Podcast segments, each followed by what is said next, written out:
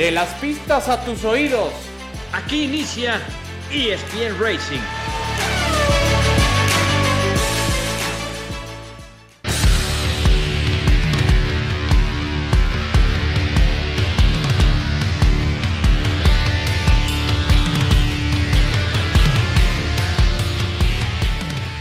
¿Qué tal? ¿Cómo están amigos de ESPN? Qué placer acompañarles. Se acabó finalmente la sequía, se acabó esta pausa larga. Aquí reanudamos actividad de ESPN Racing para seguir hablando de lo que nos apasiona, el deporte motor. Y particularmente vamos a hablar de la Fórmula 1. Ya se viene la temporada 2024. Hay mucho para comentar. Hoy, en nuestro programa 1 de esta nueva temporada, tenemos un súper invitado ya platicaremos de ello. Por lo pronto, y antes de comenzar, saludo con mucho gusto a mis compañeros. Alex Pombo, ¿cómo estás? Gusto de saludarte, ¿cómo te va? ¿Qué tal, Javier? Un gusto saludarlos a todos ustedes y bueno, listos para recordar a muchos momentos muy importantes, como ya lo pueden ver en pantalla y como sabrán, pues un invitado muy especial. Sin duda, ahí podemos hablar de IndyCar, por hacer Fórmula 1, NASCAR y más, por supuesto, con él. Mi querido Adalfranco, ¿cómo te va? Invitado de lujo. Javier, ¿cómo estás? Fuerte abrazo para ti, para Pepe Toño, para, para Alex. Invitado de lujo. Su nombre es sinónimo de racing. Así. Qué placer que esté con nosotros. Ya lo presentas tú. Sin duda. Pepe Toño, ¿cómo estás, José Antonio Cortés? Gusto en saludarte aquí en ESPN Racing. ¿Cómo te va? Pues de plácemes de estar aquí con ustedes. Mi primer programa y mira con quién. Con una, super, una superestrella del automovilismo dos veces campeón de Indianápolis, eh, ganador de Mónaco. Solo le falta por ahí Le Mans y yo creo que lo logrará en algún momento. Y va para el Le Mans. Sí, En la categoría me la gané ya también. Bueno, bueno, te, falta, te, falta la, te falta la, la, este, ¿cómo se llama? La, la, ¿cómo se llama? La general, ¿no? Digo, pues, como para. Pues sí, la general el año que la corrí habían tres coches corriendo la general y en la mía habían 14 coches. Entonces, en la LB2 siempre es más, siempre es más competitiva la, la, otra categoría. Bueno, por no lo, por si no lo identificaron, nuestro padrino en esta nueva temporada es nada más y nada menos que Juan Pablo Montoya. Pilotazo, Juan Pablo, qué gusto saludarte, de verdad un privilegio tenerte con nosotros en ESPN Racing. ¿Cómo te va? Muy bien, muchas gracias. ¿Cómo están todos? Pues muy bien, muy contentos de verdad de tenerte. Eh, y, pues si te parece, arrancamos. Bueno, ya, ya, ya, ya empezamos la charla contigo, ¿no? Aquí con Pepe Toño, pero de entrada, eh, Juan Pablo, eh, a ver, entre otras tantas cosas que queremos preguntarte, yo te quiero preguntar sobre tu recientemente confirmación como nuevo miembro del Salón de la Fama. me parece un lujo, por supuesto, para, para la Indy, la IndyCar y la, e Indianapolis dos veces ganador de Indianápolis, el tenerte. Para ti, ¿qué significa esta designación, este nombramiento, Juan Pablo? A ver, es, es, es muy bueno, es un honor muy grande, pero a, la misma vez es un poco raro porque alguien me... nosotros tenemos, cuando hacíamos, cuando estaba la pandemia, hacíamos carreras, muchas carreras online, y hicimos muchas carreras contra pilotos veteranos y todo, y tenemos un grupo de está Manuel Epirro, gente así muy, de, nivel muy alto, Tom Coronel, eh, Bravo me está ahí, hay mucha gente que, que, pues, mayor que está corriendo ahí, y cuando nos metieron a Hall of Fame, lo primer comentario que hicieron, dice, ya, ya, ya, los, ya los consideran como viejos. Adelante, Pepe Toño, Alex, Adal. Yo dejo a Alex que, que, que empiece. Oye, precisamente ahorita que te preguntaba Javier, yo recuerdo cuando llegaste la primera vez a Indianápolis, platicamos, todo el mundo estaba sorprendido y todo el mundo decía, es que esta pista te va a morder, tú llegaste siendo el más rápido, la trataste como cualquier pista, mientras los americanos, no, es Indianápolis, es Indianápolis. Llegas, la ganas, vuelves a tener su segunda participación, la vuelves a ganar, lo que decía de meterte al Salón de la Fama. Significa ya algo Indianápolis, porque muchos dicen, es como Alexander Rossi cuando ganó eh, la edición número 100, dijo, pues sí, sí gané, hasta después fue que se dio cuenta lo que significaba ganar Indianápolis. ¿Para ti es lo mismo? Eh, eh, ¿Significa ya algo muy especial o es parte de nada más?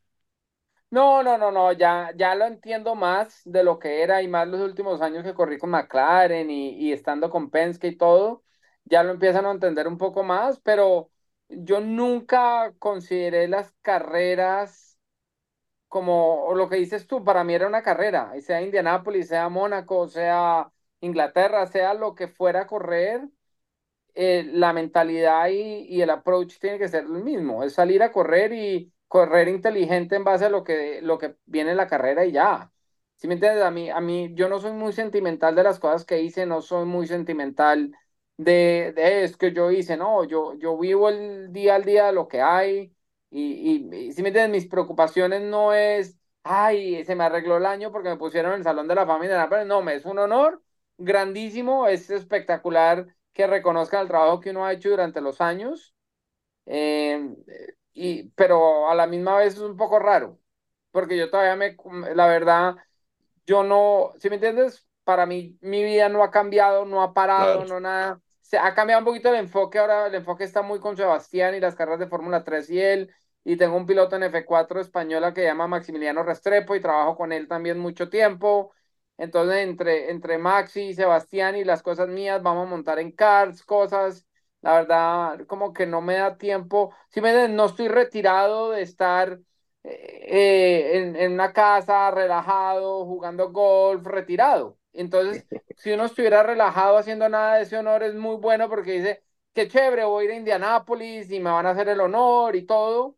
Y pues les dije, gracias por el honor, pero yo no puedo estar en Indianápolis para, que me, para, para, la, para cuando me metan porque tengo que estar con, con mi hijo en Mónaco. Si me entiendes, para mí es más prioritario poder acompañar a Sebastián a Mónaco y estar ahí al lado de él que ir a, que, me, a que me vuelvan parte del, del, del, Hall of Fame de Indianapolis. ¿Sí me entiendes? Es, e, e, ese balance para mí, el hijo mío pesa mucho más de lo que pesa ser el Hall of Fame en este momento. El Hall of Fame a futuro va a ser espectacular y ser reconocido por el trabajo que uno ha hecho es espectacular y, y ahora que Penske está encargado y pues es de la familia de ellos, la, la pista es la verdad es espectacular ser parte de eso, pero a la misma vez, la prioridad mía en este momento es que a Sebastián le vaya bien y el, conseguir los sponsors y los patrocinadores de Sebastián y, crecer el nombre de Sebastián y el branding de él. Como dice... háblame, Juan Pablo, perdón Alex. No, nada más rápido. Como dices tú, Adal, Juan Pablo es racing. Así sea una avalancha en bajada y frenos, él va a estar ahí. Por eso me encanta, porque es racing. No, no, no, y te digo un ejemplo, esto es muy chistoso porque nosotros jugamos mucho paddle con Sebastián y ya, yo todavía le gano, pero ya cada vez me cuesta más. El otro día me ganó y lo tenemos con un psicólogo nuevo y antes del psicólogo yo le podía ganar no porque yo, yo soy toda la vida sigo gordito y soy gordito y estoy cómodo siendo gordito, pero él corre mucho, él es flaquito y alto, entonces él corre mucho más rápido, él llega a las bolas más rápido que yo, todo. Y entonces para ganarle a Sebastián tocaba ser muy estratégico, pero me le podía meter a la cabeza. Ahora con el psicólogo nuevo, él ya se calma. Entonces ya ganarle a él es mucho más complicado. Entonces, ver todas esas, como las reacciones que han pasado y cómo ha evolucionado es muy bueno. Describe un poco, Juan Pablo, esa, esa faceta, esa labor. A mí me interesa mucho, con toda tu experiencia, con todas las ganas que creo debes de seguir teniendo porque estás en activo. Pero, pero de pronto te quiero sacar un poco del papel de piloto o expiloto para llevarte al rol de padre diagonal entrenador. ¿Cómo vives eso para trasladarle la experiencia a tu hijo? Y si de pronto no dices, oye, no me das chance dos, tres vueltitas de subirme yo en tu coche. O sea, ¿cómo llevas, cómo manejas toda esa adrenalina? A ver, es interesante y lo tenemos muy claro con Sebastián hoy en día, que cuando yo estoy en la pista, es todo buscando performance. Todo es buscar cómo hacer que él haga las cosas mejores. Esta semana, fue la, pues el test para la semana pasada fue muy complicado porque estuve muy enfermo. Entonces, eh, tuvo bajo mucha presión las pocas vueltas que dio y todo, pero la verdad fue un buen ejercicio. Encontramos unas cosas nuevas en el carro, se hizo desarrollo. Para mí es muy complicado porque yo crecí con la mentalidad que si el carro va mal, hay que cambiarlo. Y si uno no está cómodo en el carro, hay que adaptar más el carro para uno. La, la, lo que pasa hoy en día mucho en fórmulas es, y a mí, yo, a mí me pasó también cuando eran las fórmulas juniors, ah, no, ese es el carro y él lo puede manejar. Yo cuando llegué a Fórmula 1 me pasó eso. Al principio cuando llegué a Fórmula 1, a mí Ralph me acababa y me decían, yo no podía manejar el carro, nunca estaba cómodo y me decían, cuando llega el tiempo de Ralph se lo ajustamos y le llegué a un punto que me puse, fui donde Frank y le dice, necesito ayuda, necesito que me cambie la persona porque yo no voy a llegar al tiempo de Ralph porque no puedo manejar el carro. El carro no lo puedo llevar como lo tienen. Y entonces me pusieron una persona nueva y de ahí le empecé a ganar a Ralph. Oye, oye Juan Pablo. Perdón. Eh, si me entiendes, en el momento que uno empieza a coger las cosas, empiezas a controlar tú lo que pasa y, y lo que se desarrolla y lo que va en el carro y todo va más adecuado a ti. Oye, y ahorita que comentas eso, me, me hizo clic un poco lo que le pasó a Checo, lo que le ha pasado a Checo con el auto en Red Bull y el carro que no puede manejar el carro de, de Max, ¿no? Que el carro está muy puesto así. ¿Qué, ¿Qué, opinas de eso? Digo, me estoy brincando un poco ahí, yo te iba a preguntar, te iba a decir, este, alguna cosa que me, que me había contado Sebastián, que me decía que te ha enseñado cosas como manejar las llantas, que tú no sabías eso, me contó ah, sí, día. no, sí, no, no, por ejemplo, lo de Sebastián es muy interesante porque hoy en día crecen con las Pirelis y todo, hay que manejar la energía y la temperatura y la degradación. En mi época era 100, 100 todas las vueltas. En mi época es qué tan rápido puedes andar y desde más rápido vayas, más rápido vas a, vas a ganar o no. Hoy en día es un poco diferente. Hoy en día hay que ser muy inteligente como no corrí. Él me enseñó mucho de eso este año, corrí, pues el año pasado corriendo los prototipos juntos. Eh, por el lado del checo es complicado porque lo que quiere Max y lo que quiere el checo son completamente diferentes. Eh, yo, para, de lo que se ve de afuera, uno internamente no sabe qué está pasando, pero si ves cuando Checo nos, cuando eh, al principio del año Max no estaba cómodo en el coche, Checo sí estaba cómodo y Checo iba más rápido que Max pero cuando ajustaron el coche y hicieron los cambios para que Max fuera mejor, Max hizo un paso mucho más grande y Checo no evolucionó ahí. ¿Sí me entiendes? Ahí es, complicado, uno no sabe internamente qué pasa ni nada, pero eh, Max es muy, muy rápido y cuando las cosas se le alinean a él, mentalmente destruye a cualquier persona. Entonces, ser un compañero de Max no es fácil. ¿Me entiendes? Checo llegó al principio con la mentalidad que ok, Max me gana, yo estoy cerca de Max y está bien. Pero el año pasado llegó un punto que dijo, oiga, y la gente y la prensa latina y la gente, la prensa mexicana, vamos a tener campeón mundial, le va a ganar a, va a ganar a Max. Pues me acuerdo cuando estuvimos en Miami era, va a ganar, va a ganar, va, no sé qué, y, y esa presión se le vino encima, yo creo, al checo y, y es algo que no había manejado antes y, y pues fue muy complicado y yo creo que este año de resetear y, él, él, durante el año mejoró mucho otra vez, al final del año está haciendo mucho mejor trabajo y pues vamos a ver este año qué trae, hay que ver eh, qué tal, ¿me entiendes? No hemos visto nada, hay que esperar a, finales de esta semana a ver qué hacen los test, quién se ve rápido y quién no.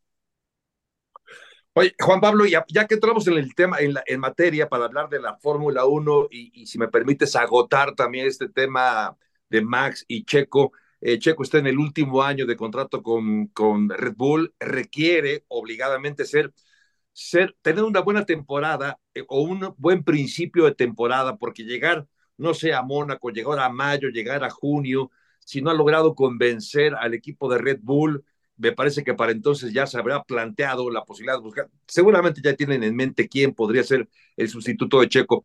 Yo quiero preguntarte, sé, como bien lo decías, todavía no hemos visto rodar a los nuevos autos apenas vienen los tests de Bahrein para perfilarnos y darnos una idea de lo que podemos ver en, este, en esta temporada.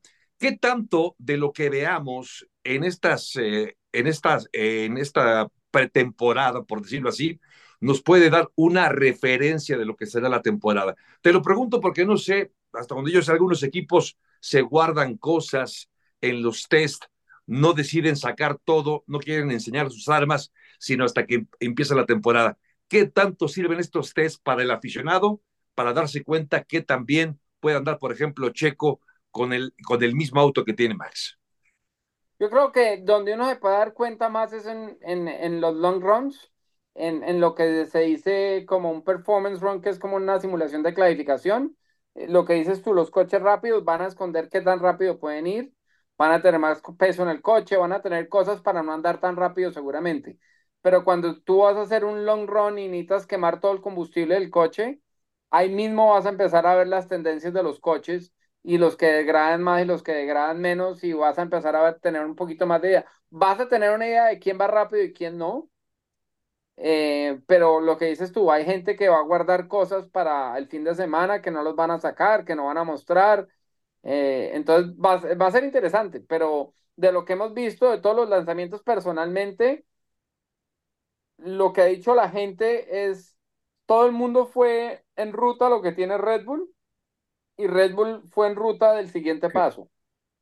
Entonces, uno diría que inicialmente a lo que se ve, Red Bull debe ser, tenían tanta ventaja el año pasado que, que los chances de que alguien los pueda alcanzar de un año a otro es muy complicado. Que van a cerrar el gap, seguro. Que Red Bull va a dominar como dominó, lo veo difícil. Van a ser muy fuertes inicialmente, pero yo creo que, por ejemplo, Mercedes, como tienen una, un, un sistema completamente diferente, una filosofía diferente, hay mucho por encontrar en el coche. ¿Sí me entiendes? la, la tendencia que ellos iban ya estaban al final de lo que podían hacer con ese coche, con ese coche y, esa ruta y, y mejoraron. Pero ahora con esta filosofía nueva, si la base llega a ser competitiva, yo creo que Mercedes durante la temporada puede hacer algo. También Ferrari, vamos a ver qué pasa con Ferrari. Eh, va a ser interesante qué tanto afecta lo de Luis yéndose de Mercedes. Claro. ¿Cómo va a ser esa dinámica? ¿Qué va a pasar? Mercedes probablemente al principio del año va a ser normal y todo perfecto, pero ya en este momento la prioridad tiene que ser George. Es, ya, ya no es lo que le falta a Luis, sino lo que le va a faltar a George. Entonces, ¿cómo va a cambiar la dinámica dentro del equipo y el desarrollo de partes y todo dentro del equipo va a cambiar? Qué interesante. Oye, Juan Pablo, perdón, eh, eh, hablando un poco y regresando a Sebastián, yo recuerdo cuando estábamos en una conferencia de prensa que, que anunciaron que iba a ser papá y que te empezaron a preguntar que si es cierto que ibas a perder décimas de segundos, segundos por ser papá. Y me acuerdo que te comenté, dije, la diferencia es que ahora vas a querer salir rápido de la pista para ir a ver a tu hijo. Y ahora, como dices, ya con 18 años, apoyándolo en, en, técnicamente en la pista, aconsejándolo. Eh, ¿Qué tan, de lo que eh, comentábamos hace un momento, para Sebastián, qué tan difícil es el separar al papá que es el ingeniero técnico, el de la experiencia, y a Sebastián en la pista, que eres su papá? ¿Qué tan complicado ha sido y para... el papá, papá bruto. lo mencionamos. ya lo vivimos. No, no, no, no. Pero te digo, eso ya lo vivimos. Nosotros lo vivimos, pero ya lo vivimos hace como cuatro años, como hace cuatro o cinco años. Lo vivimos, pasamos por eso. Y, y la solución yo le dije, y, y nos tocó conseguir un psicólogo. Eh, estábamos con un psicólogo muy bueno colombiano que llamaba Nicolás Stankov y nos ayudó muchísimo. Y, y básicamente aprendimos a separar lo que era el papá y lo que es el coach. Pero una de las conversaciones que yo tuve con él fue, le dije, mira, ahí es muy sencillo. Te puedo enseñar yo que llegué a Fórmula 1, Indy, NASCAR y he ganado en todo. O te puedo conseguir un coach que es la mayoría de coaches que son pilotos que no llegaron. Y que viven de ser coaches porque no fueron suficientemente buenos para ser pilotos. Cierto. Entonces, escoge tú. No, no tiene el mejor coach del mundo, ¿no? ¿No, ¿No crees? Sí, pero al mismo tiempo pues tiene presión porque la gente lo mira como, si me entiendes, como el hijo de Juan Pablo Montoya. Claro. Él lo maneja muy bien, pero eso es una presión que la otra gente no tiene. La expectativa, todo y todo, entonces todo lo que él haga lo quieren comparar con lo que yo hice. Y lo que yo le decía a él es, yo a los 18 años corría unos Chevrolet Swift en Colombia. Un carrito de tracción delantera con llantas de calle y 160 caballos, y me parecía lo máximo. Sí. Sí, entonces el mundo es muy diferente. ¿Cómo lo ves en ese sentido? Y, voy a, perdón el ejemplo, pero voy a quizá ir con otros deportes donde es lo mismo. El padre que fue exitoso, que tuvo una carrera, tiene el hijo y le inculca y le enseña y demás. Decía el otro día Cristiano Ronaldo en una entrevista que la diferencia que al día de hoy notaba con su hijo es que yo tenía más hambre, porque a mí quizá me costó más trabajo, porque yo lo anhelé más, porque yo lo busqué más, y porque para el hijo a veces es más fácil la experiencia por el interés del padre, por el apoyo del padre, por los recursos que facilitan un poco la práctica del mismo deporte. ¿Cuál dirías tú que es la diferencia entre Sebastián a sus 18 y Juan Pablo a los 18, al margen de lo que acabas de explicar? Pero en, un tema, no sé, de pasión, de educación, de hambre. A ver, yo te digo la verdad, es impresionante, porque primero de todo, nosotros no fuimos lo que lo metimos a los cards. Él se quiso meter. Él fue el que se quiso meter a las carreras. Él me tenía que decir tres o cuatro veces, papá, quiero ir a la pista antes de que yo lo llevara. Eh, ¿Sí me entiendes? Yo no fui el papá que venga, tiene que ir a entrenar todos los días. La gente iba todos los fines de semana a entrenar y si él no nos decía, él no iba. Eh, hoy en día es una persona entregada a las carreras. la, la, lo, ahorita la pongo así, el nivel de profesionalismo de Sebastián a los 18 años que tiene hoy en día es lo que yo tenía a los 24, 25 años. Wow. Sí, el nivel de madurez de Sebastián, todavía se le sale el niño que todavía es, y claro, es el niño consentido y el drama y la cosa, que sí existe, que, que es diferente, pero hoy en día todos los niños son así, no existe uno que no sea así. Si me por cultura ha cambiado mucho. Si a nosotros nos criaron con, con correa y chancla y eso. A ellos no, a ellos no. Pero la verdad, hoy en día la cultura ha cambiado mucho y es muy diferente, pero en nosotros, yo ah. soy muy, muy estricto con él, yo soy muy cuadriculado con él, las cosas tienen que ser como son, a lo que vinimos y a lo que vamos. Nosotros no estamos, esto, el día, y le, nosotros hacemos mucho esfuerzo para tenerlo ahí. Y el día, y se lo hemos dicho, el día que no veamos tu esfuerzo, ese día paramos nosotros. si tú quieres correr, tú te las arreglas pero no, nosotros damos el 100% si tú estás dando el, 100. Si tú das el 80, nosotros damos el 80. Y te digo la verdad, él da el 130% de él.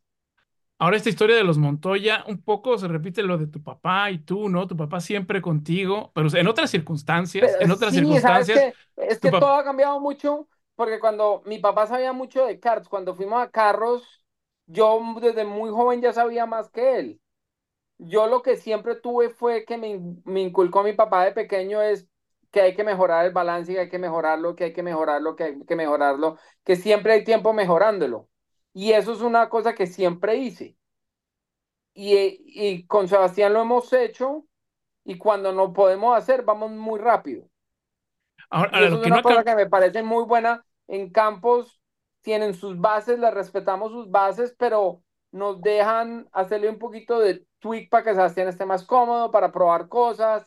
Y, y la verdad, la gente de, de, Campos Racing se ha portado espectacular con nosotros. Es una experiencia para nosotros, para mí personalmente, como deportan con, con toda mi familia y con Sebastián, ha sido espectacular y yo creo que puede ser un muy buen año. Eh, yo creo que la carrera más dura del año va a ser Bahrein porque son la que menos preparados estamos comparado con todo el mundo, porque los test fueron, fueron allá y no dimos casi vueltas, pero así todo creo que donde, donde estemos un poquito cómodos o haga un buen trabajo en clasificación, tenemos una muy buena oportunidad porque de ritmo de carrera y eso vamos a ir muy fuerte.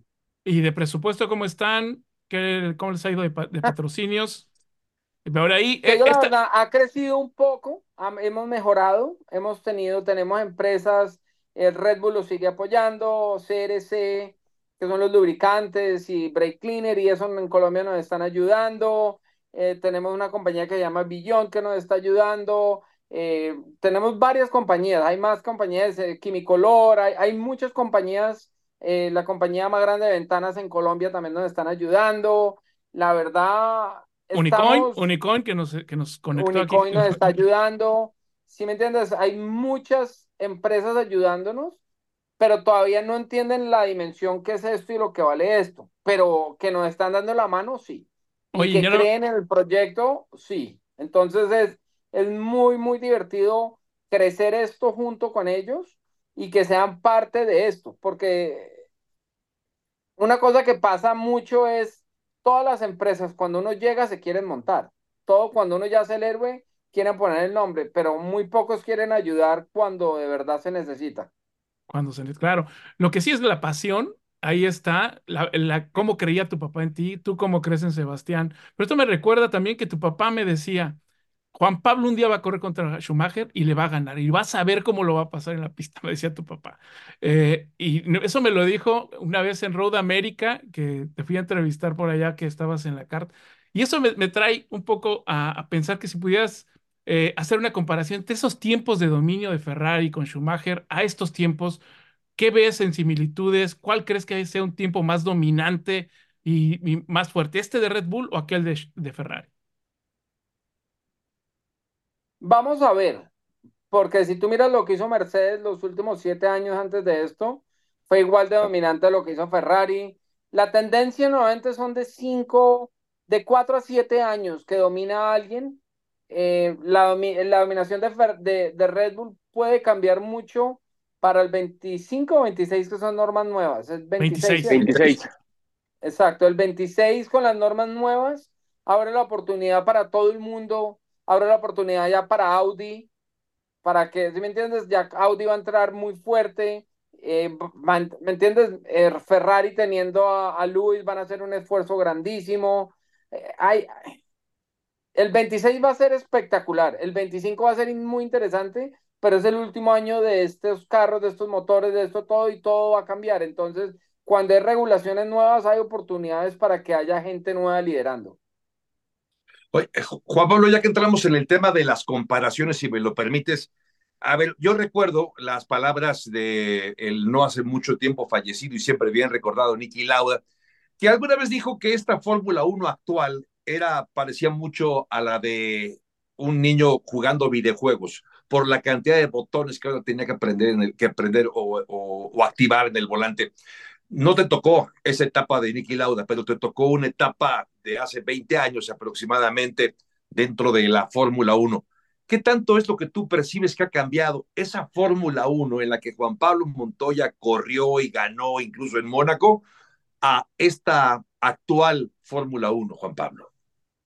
Eh, yo creo que lo más grande es el tamaño del coche el, coche hoy en el carro, pero no sé si dicen coche o carro, pero el, Fórmula hoy en día hoy en día son 760, 780 kilos y en mi época eran 600. Y para que tengas una idea, lo que ha cambiado en nuestra época, 10 kilos de peso en el carro hacían tres décimas de segundo más lento por cada 10 kilos que le ponías.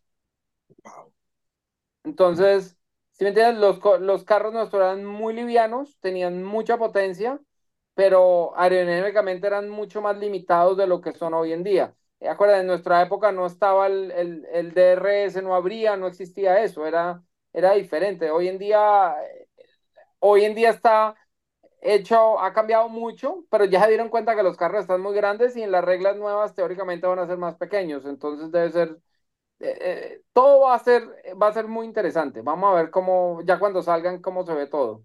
Oye, Juan Pablo, y hablando de todo eso, yo estoy súper en contra. ¿Qué piensas de ese track limit muy ridículo que siempre estoy peleando? Y de los pilotos que ahora se quejan de todo este, como decías antes, eran unos warriors, eran guerreros y ahora se salió de la pista, ay, me aventó el coche. Pero te digo, esto es todo para, para que le diga, para que la gente que lo esté viendo diga, ah, él se quejó, ah, él se quejó, y para, para pasar siempre los mensajes. Lo de track limits es muy complicado porque los que pidieron track limits fueron los pilotos los que pidieron que tenían que controlar, la FIA tenía que controlar eso fueron los pilotos.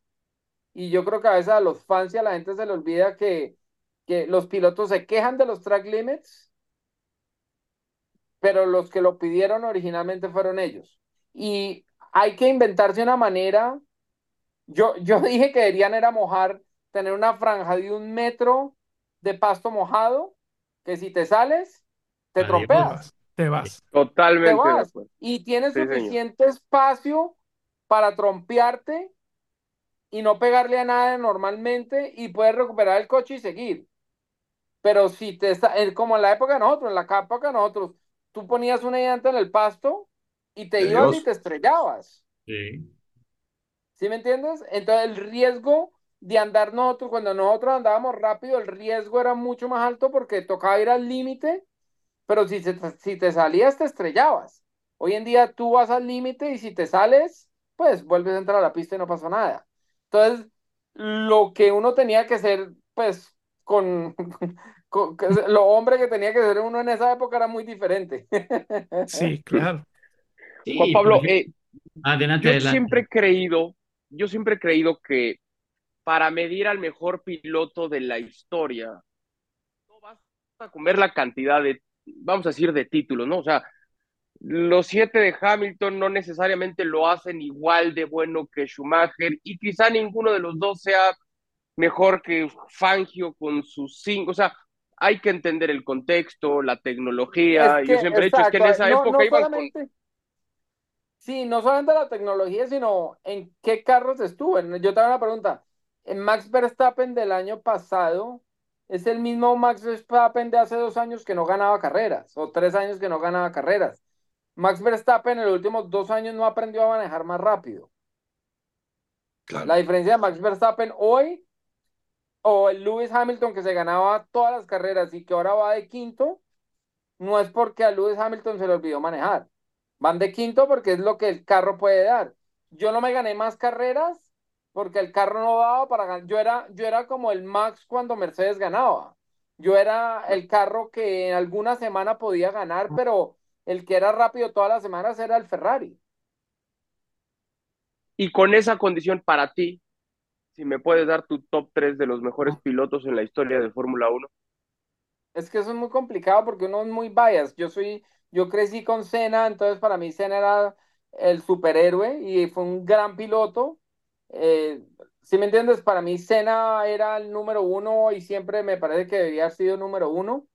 Eh, hay que decir que Michael está ahí, tú tienes que decir que, que Luis está ahí por todo lo que ha hecho, que Fangio está ahí, pero a la misma vez a lo que está haciendo este momento Max va para allá, lleva tres campeonatos y va a ser uno de esos pilotos también. Pero lo que, para uno de los motivos, por ejemplo, que yo me fui de Fórmula 1, aparte que no quería estar, era que en mi época se retiraba uno como a los 35 años, tenía 32, y yo no quería correr en un carro para estar en mitad de la grilla, no me interesaba. No me llamaba la atención, no me parecía chévere y para ser campeón del mundo tiene que usted estar en el carro que es, el año que es, en el momento que es, y ya. Y, y, hablando de eso, tú estuviste en kart, estuviste en Fórmula 1 en esa parte de... y ya, ya, ya, ya, nos vamos. Pero, ¿qué ¿dónde te divertiste más? ¿Qué te gustó más? ¿Esos dos años en kart iniciales o, o, o, los seis años en Fórmula 1? ¿Dónde te divertiste más? Porque en Fórmula 1 esos duelos con Schumacher son históricos. Eh, a ver, es que son, todas las categorías fueron un poco diferentes. El Fórmula 1 lo hacía de una manera, los carros de Fórmula 1 eran increíbles, el, las carreras de Indy eran increíbles. ¿Sí me entiendes? Si tú miras las carreras de Fórmula 1 en mi época no eran tan emocionantes como son hoy en día, porque pasar en mi época era mucho más complicado. Eh, pero las carreras de Indy eran súper emocionantes, pero los carros no eran tan buenos. Esos son siempre como los balances. Si tú miras las carreras más divertidas en mi época, era NASCAR, pero eran los peores carros. Indy era como lo mismo en la mitad y Fórmula 1 era acá. Entonces depende de lo que quieras en el, en el balance. Pues qué, bueno porque eh, la verdad de las cosas yo me te iba a hacer esta pregunta justo porque recordaba que cuando tomó este año sabático Alonso y que se fue a probar fortuna en la Indy, eh, rápidamente llegó y empezó a poner muy buenos tiempos y Luis Hamilton se burlaba un poco diciendo, bueno, ahí está esta, eh, está indicar, hasta un piloto que acaba de llegar puede, puede pelear así en la IndyCar. ¿Ves mucha diferencia? Entiendo que es más, puede ser más divertido, pero eh, ¿qué, ¿qué, tanta diferencia o qué tan, qué tan atractivo puede ser en la Fórmula 1, Juan Pablo, estar peleando, eh, si, no eres, si no eres Red Bull, si no eres algo así, eh, puedes pelear algo más así para, para terminar y esta, esta charla, Juan Pablo? A ver, primero de todo es muy complicado porque Indianápolis, hacer una vuelta rápida en Indianápolis es muy diferente a correr bien en Indianápolis. ¿Sí me entiendes? Eh, son dos animales diferentes, eh, por un lado. Y por el otro lado, tú sabes, es eh, Fórmula 1, si, que fueron las cosas que yo pensé cuando decidí irme también, es estar en un equipo para ir décimo todas las semanas cuando has ganado carreras, que, si me entiendes, personalmente no era motivación para mí. Exacto, poco frustrante quizá. Juan Pablo, pues estamos llegando al final de esta charla. La verdad es que quisiéramos agradecerte todo lo que vale el tiempo que has cedido para este programa uno de la nueva temporada de ESPN Racing. Agradecerte, desearte todo el éxito en tu nuevo rol como papá, pero también como coach de, de Sebastián Montoya, que está peleando ya en la Fórmula 3. Mucho éxito a ambos, Juan Pablo, y muchas gracias por tu tiempo. No, muchísimas gracias. Gracias, Juan Pablo. Hasta pronto. Gracias. Bueno, pues qué, qué, lujo haber estado con Juan Pablo Montoya. Eh, pues no sé, ¿alguna conclusión para terminar ESPN Racing, mi querido Alex Pombo, Adal, eh, Pepe Toño? Pues eh, mira, creo que muy interesante muchas cosas que comentó Juan Pablo. Eh, eh, creo que pues es un eh, gran piloto, siempre fue un piloto muy duro, como lo sabemos, tanto adentro como afuera de la pista. Y ahora un punto muy interesante, ¿no? Cómo ha tenido que cambiar y trabajar con Sebastián. Y yo te garantizo que, que sufre mucho más ahora estando afuera que allá adentro. Pero bueno, así es esto y, y no hay duda. Eh, que Sebastián va a llegar, va a llegar lejos, creo que tiene con qué. Y ya nada más para cerrar de mi parte, pues va a ser una temporada de Fórmula 1 muy interesante, ya lo decía él. Vamos a ver cómo se va desarrollando una vez más entre Checo y Max Verstappen y todos los problemas internos que hay, que ya estaremos platicando de ellos más adelante. Sí, em, empezó eh, muy calientito el año, Adal, digamos que ya estamos hablando de la temporada 2025 cuando todavía la 2024 no comienza, Adal. Sí, sí, sí, pero no es nuestra culpa, es culpa de las decisiones que están tomando y el efecto dominó que provoca la salida de un piloto de una escudería, la llegada a otro caso concreto, lo de, lo de Hamilton que ha venido a, a, revolucionar todo. Felicitarlos porque ahora sí guardaron bien el secreto, man, ahora sí fue, fue sorpresa en su momento. Y eso va a dejar a George Russell como, como el uno de Mercedes, tendría que ser así y entonces, si va a venir una evolución en el Mercedes para acercársele a Red Bull en la pelea por el título, uno pensaría que ese candidato tendría que ser Russell y no necesariamente Hamilton. Veremos qué auto tendrá entonces la siguiente temporada en Ferrari para pelear por el Oye, mi Adal, pero secreto y no, porque Corriere del Sport por ahí nos lo aventó hace unos meses y todos lo, lo, dimos por loco. Lo peluceamos, sí. Y Horner lo decía en las conferencias, este Hamilton se va a ir a Ferrari y también todo el mundo lo tiraba de a loco, ¿no? Y, este, y creo que por ahí en Drive to Survive, con las entrevistas que le, que le hacen ahí a, a, Hamilton, antes de que se anunciara esto, también deja, deja ver y mucho. A Leclerc, sí. Mucho de, de, de, que ya se venía, ¿eh? Ya se venía por ahí. Pero sí, lo hecho, ocultaron bien, ¿eh? Lo ocultaron bien. Sí. Desde es el año pasado ya se hablaba, ¿no? De la llegada dime, de. Tú dime qué piloto, así te diga que no, que no, ¿qué piloto en el mundo de la categoría que sea no quiere correr para Ferrari? No, claro, no, no, claro. por supuesto. No, todos, sí. todos. Vestirse de rojo. Bueno, eh, justo fue, fue, fue, un lujo haber tenido Juan Pablo Montoya, la verdad, en este eh, episodio uno de la nueva temporada de ESPN Racing, que no tuvimos la oportunidad de darle la bienvenida como se la merece a este a este trío de cuatro, porque ya somos cuatro, me da mucho gusto, eh, de mi querido José Antonio Cortés, un hombre también dedicado al mundo racing desde hace años, no digo cuántos para no quemarte, mi copa Pepe Toño, pero de verdad qué placer que estés con nosotros, que te hayas sumado a este equipo. Ya, ojo, eh, que Pepe Toño ya era colaborador de ESPN desde hace mucho, mucho tiempo, pero finalmente ya nos aceptó, ya le llegamos al precio, ya nos perdonó y ya está con nosotros. Gracias, Pepe Toño, y qué bueno tenerte. No, un, un, lujazo estar con ustedes, que me haya hecho la invitación el buen Alex Nava para estar aquí con ustedes, que yo sé que los tres me echaron porras y que por ahí dijeron, oigan, este sería bueno traernos a ese neófito que anda por ahí escribiendo Hombre. cosas de, de, de, coches. Yo, yo encantado, yo encantado de estar con ustedes, los conozco de toda la vida, hemos estado en las pistas, hemos compartido muchas cosas. Eh, ver ahorita a, de padrino a Juan Pablo, pues qué mejor, ¿no? O sea, pilotazo, para mí, de mis pilotos favoritos, ¿eh? por el hambre, el, lo, lo, bravo que es, eh, no tiene pelos en la lengua, todo lo dice todo como le viene.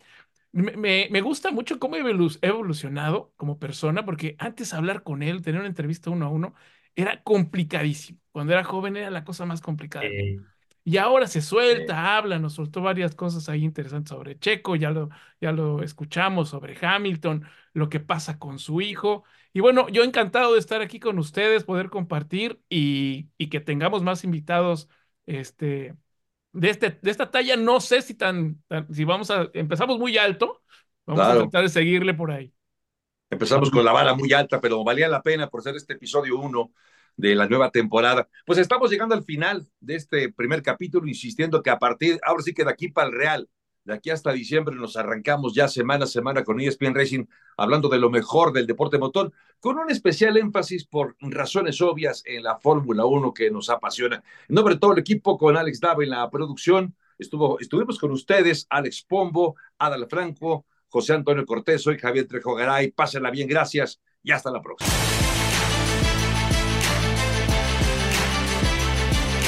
De las pistas a tus oídos. Esto fue ESPN Racing